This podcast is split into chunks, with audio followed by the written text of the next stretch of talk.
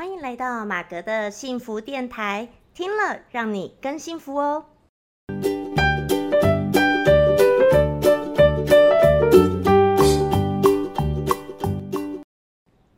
Hello，大家好，我是陪你追梦的好妈吉，同时也是节目主持人 Margaret 马格。好，今天很高兴呢，又来到我们新的一集的马格的幸福电台哦。好，要是你第一次听到我的节目呢，我先跟你简单介绍一下。我的节目呢是透过分享像是生活心情故事、老子道德经、音乐等等呢，跟大家分享我们不同的心情故事，也希望借由这些心情故事呢，能帮助你探索到你自己内心的幸福哦。好，那很欢迎呢，大家如果呢，你对我的这个节目有什么想法，或者是有想要留言给我的呢，都很欢迎可以用 I G 私讯给我，呃，告诉我你的心情故事，好，或者是你要呃直接 I G 的动态，然后 tag 我这样子，OK，然后或者是呢，还有就是你如果有要投稿过来呢，也非常的欢迎跟我们分享你的心情故事，可以寄 email 给我，或者是 I G 的留言告诉我你的心情故事喽。好，那。首先呢，我先跟大家分享一下，今天我们要来聊的主题是什么？好，今天是我们生活心情故事的单元，想跟让大家来聊聊关于如果对价交换的人生会是你想要的选择吗？好，那什么对价交换呢？哎，我今天就要讲，因为其实啊，我也常有听到有一些人会去。大家有没有听过像什么嗯奇门遁甲啦哦，还有造声机啦这一些哈？那其实啊，这些都是坊间嘛。其实不管是算命的、占卜的，然后灵性直接的通灵的都有。那我相信呢，如果你是有看我的这个 YouTube 节目的人，好，如果你是 YouTube 那边来，因为我知道呃一些听众朋友们可能大家都是透过不同的平台来认识我的。那也许有时候我在不同的平台上讲不同的东西。那我在 YouTube 上面呢，比较常放的影片就是有关于灵性塔罗的占卜的。好，可是我的灵性塔罗占卜的呢，呃，比较不是像呃，如果说你是紫微斗数啦，有些人用紫微斗数，或者是说嗯西西方的那个占星，好，这些都比较是用排一些流年。嗯，然后还有就是透过你的出生年月日嘛，哈，然后或者说我们传统说的这个生辰八字嘛，这个方面，那如果算像是如果卜卦或者是说塔罗呢，比较是算嗯短期内的，好的一个状态，或者说有一些选择，呃，你要有所选择，呃，这比较是会用塔罗去看。那如果呢，有些我刚刚讲的一开始讲的这个对价交换是什么呢？好，那。其实呢，就是有些人可能会知道，就是什么奇门遁甲、造生机都有。那有一些坊间啦，哈，会有的人呢，就会去找一些老师，然后再用用一些呃方式。可能呢，他每一个老师他所通的灵可能又不一样。好，那我们也不说，你知道万物皆有灵，到底他通的那个灵是什么？哎，也不一定。好，万物皆有灵，我讲的是包括。那个生物各个东西都有灵，好，包括植物也有啊，好，还有呢，就是动物也有啊，哦，动物又分陆地上的、水上的，什么都水底下的都有啊，好，意思是这样，不见得他通的灵一定是真正的正神，好，我应该这样子讲，好，那有些时候呢，会用一些这个对价交换的方式，然后可以让你说，比如说你把你下辈子的福分或以后的福分拿到现在来用。好，这个就是可能有些人会去做的这个，嗯，这种这种方式。好，我刚刚所说的说有点类似哦，就是有点都是拿你以后的福分、以后的运气、福气或者是财富、财库拿到你的今生来用。但是这也可能就代表说，呃，每一个对价交换的方式不一样，有些东西他会要的是，嗯，你知道吗？要的不见得是你现在的钱。好如果呢，你是刚好是碰到是跟动物灵呢，或一些灵的它的一些交换，你知道灵呢，万物皆有灵，灵呢，它都还是会要生存，它也要修行，它会想要越来越进步，越来越进步。然后它要修行，你知道，对那个那些灵来说，钱不是他在意的，好，钱不是他在意的。那可是钱呢，对人来说，是我们人会在意的嘛，对不对？所以呢，你如果去跟他求财。他有的呢，可能好啊，他会给你财富，可是他可能会把你的精气神一些会拿拿走。好，这是一种对价交换。好，或者是好，他有的不是说你跟他的对价交换，而是我拿你下辈子的福分，你自己本身以后的福分，全部把它弄到你今生现在来用。那有的时候呢？可能就会好成功以后，就是现现在你可能突然就很好，或突然运很好，怎样怎样怎样。可是有可能你以后就会变得很惨。那这个以后不见得是在今生发现发生，好不一定。那以后可能是在你知道，就是不是你这一世。那呃，我讲一个更清楚的一个故事，不晓得有一点类似这样的状况。其实很久很久以前有一部这个连续剧。好，我不知道大家有没有看过，叫做那个第八号当铺。好，那因为如果刚刚我那样讲呢，有些人觉得哎也听不是很清楚，不是很懂的话，我就这样子来举例哦。第八号当铺呢里面哈，这个他那个当铺的老板就是那个杜德伟演的，然后我记得他的一个助手助理就是天心演的，好，蛮久以前的一个故事。那其实杜德伟他本身他是已经人走掉死掉的一个角色，然后他去做了这个等于是零方面，反正他去做了一个这个第八号当铺，他就像是一个灵界的一个某种的当铺，但是他不见得是一个正的，好，不见得是正神那一种的，好，那种当铺，那每一个人呢都可以去跟他典当东西，你可能跟他典当你几岁以后的福分或怎么样的东西，或者你典当某一项你的东西。他谈条件的，我典当一个东西，那我就给你一个什么？那我就记得里面，它是一小段一小段故事，都是演每一个人的故事，去找他典当不同东西，然后借由这个呃视角一样，第八号当铺他们去看这个每一个人视角呢，然后去演出每一段不同的故事。我就记得里面有一个女生，她是那个林伟君演的，好，他在戏里的角色我忘记了，可是他就是演一个，他就是本来是一个默默无名在驻唱的一个歌手。那他非常非常想红嘛，你知道，他就总是出道要当当歌手，就是一定会希望大红大紫。那一直没有红啊，他后来就去跟他典当。好，那我有点忘记他典当的是什么，可是好像是他后来的这个呃年纪吧，典当他的阳寿，好，就是他会折寿。然后呢，他就去典当了，然后让他能够大红大紫。那的确，他就大红大紫。但是他到后来哦，好像就是还失明啊，怎样？然后到后来就慢慢的这样子要走掉，而且在很年轻的时候就是演说他大红大紫，可是没多久，大概之后呢，几年后，后来二十七八岁的时候就要走，就要死掉了。对，那这就是他的对价交换、等价交换的意思哦。那个戏里就有演出来。那我要讲的就是，因为其实我还是当然。也听过有些人会去做这样的一个方式哦，不管是我刚刚说的一些奇门遁甲啦，还是造生机啦，什么这样的方式，去拿你以后的福分，或拿一些东西去做一些交换，做一些法术，让你现在好像比较好。那可是你是拿很多其他的去换的，好，这个都这个是一定是会有换的。好，那当然这样的一个方式。好，那我这次跟大家也是跟他聊聊分享，如果是你，你会愿意吗？好，那当然啦，我站在我个人的立场的话，我是不鼓励啦。好，那因为呢，我也必须说，其实如果是正神的话，正神的话不太会做这样的一个事情。好，但是大家会说，那怎么生儿这么不平等呢？啊，每一个人就是为什么有人好，有人不坏？然后那个呃，其实就是一定是生活过不下去了，或怎么样才会这样嘛，对不对？好，但是我就要讲，这个生活过不下去有分很多种。我刚刚说的，假设是像那个第八号当铺里面那个故事好了，你说出道当歌手，想要红，那可是其实这个哈，以现实来讲，你出道当歌手。要红这件事，当然要当歌手的人可能很多，能红的也就没几个。那不是说不能去追梦，我觉得还是我蛮鼓励大家可以去追梦的。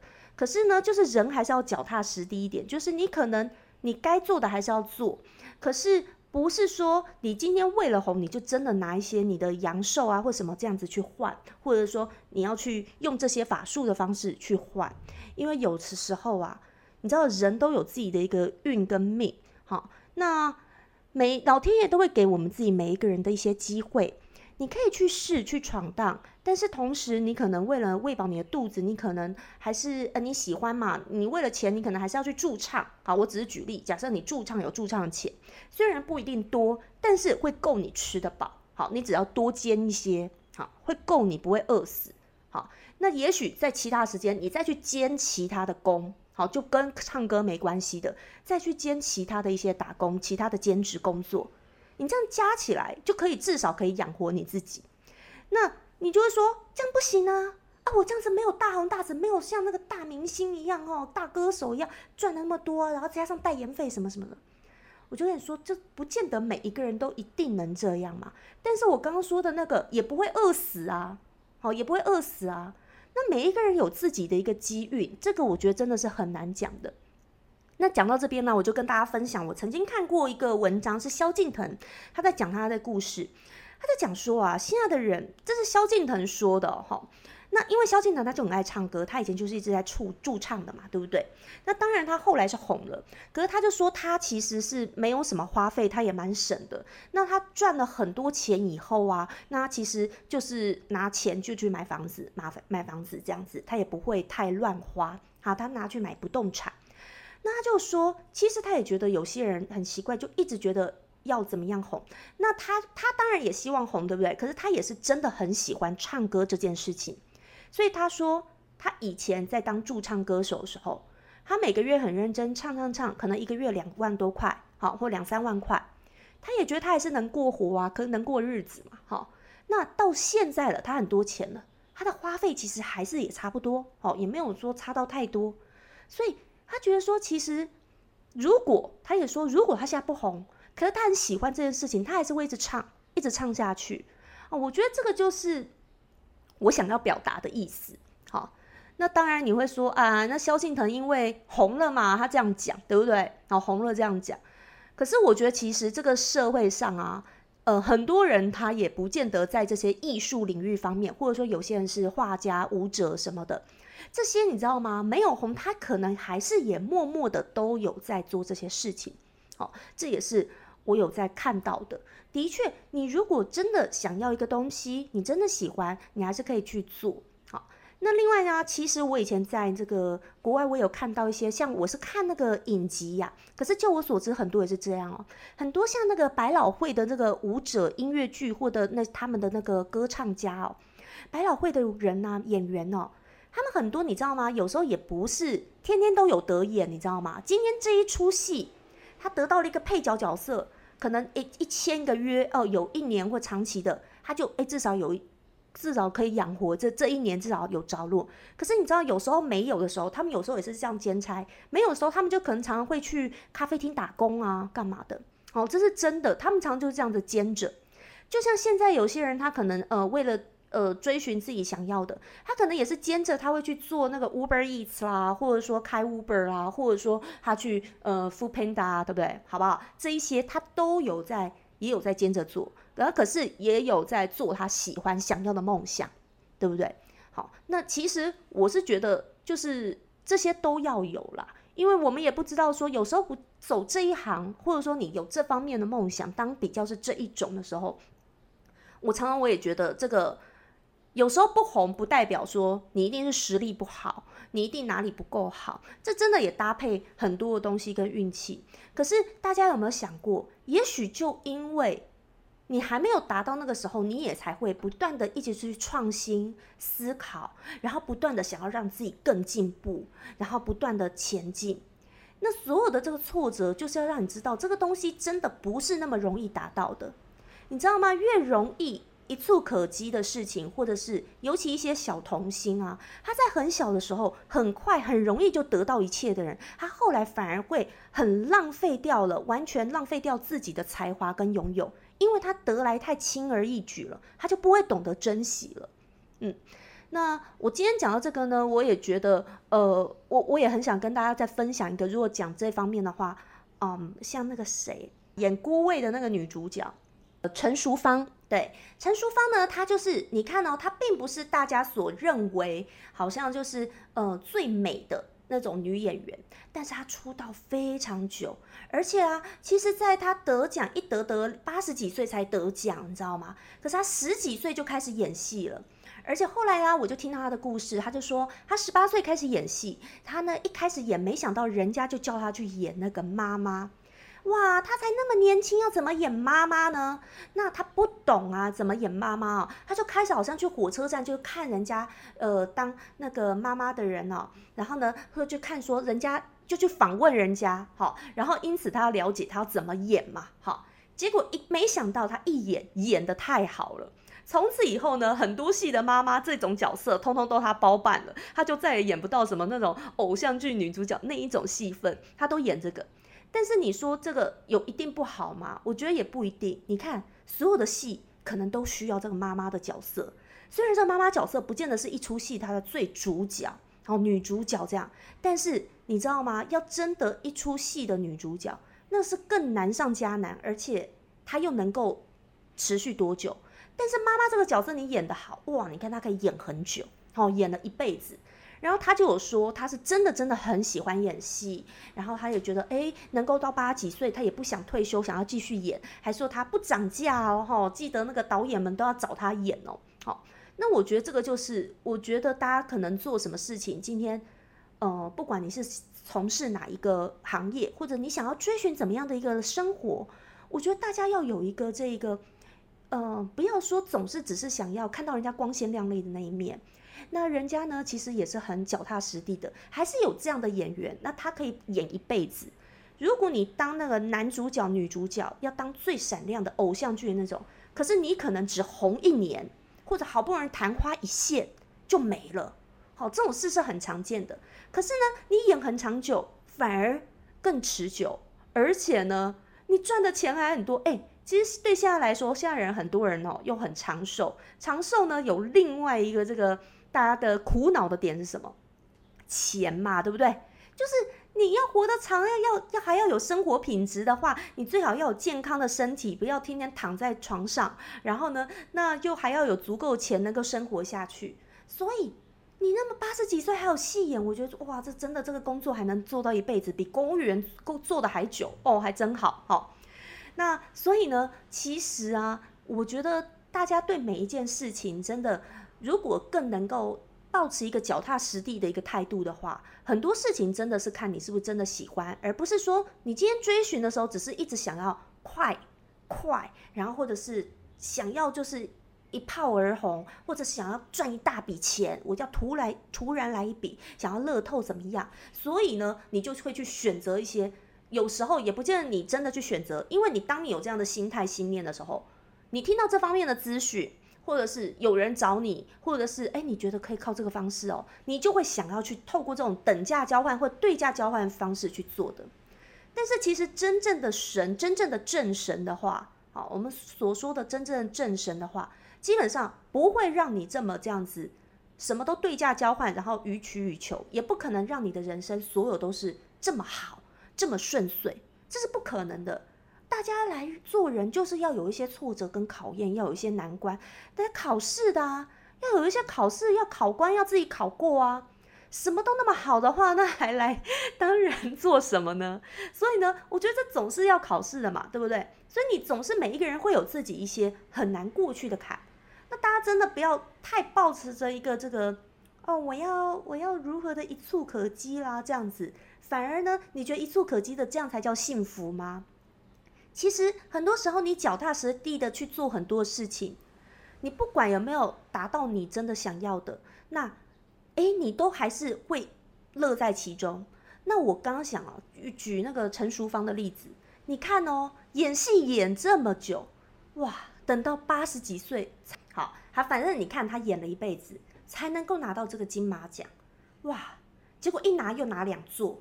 哦，女主角、女配角都拿了，可是你看哦，那这个就像我们人在追梦，或者你一直觉得怎么你那么努力都没有得奖，哇，你要到八十几岁才得奖哎，所以你之前要做多少的努力跟功课？当然你会说啊，不是每个人都这样，为什么有的人比较早哦，有的人比较晚？我觉得其实每个人的人生就是不一样的，那或许也就让你。晚一点才得到，我觉得有时候我们对每件事情可以换个角度去思考，嗯，也许让他晚一点得到，他才会有那个目标跟动力，持续的去努力去工作。你知道吗？有时候太快得到奖了以后，哎，那下来呢？再下来呢？我要干嘛？我要做什么，我已经没有目标可以去突破了。哎，这也是真的哦。所以有些时候，我觉得好像有些东西没有那么快得到，反而会 push 你不断的去进步、去思考、去创新，然后让自己更进步，去持续去做。你太快得到的时候，就会觉得，哎，那那我再来能干嘛？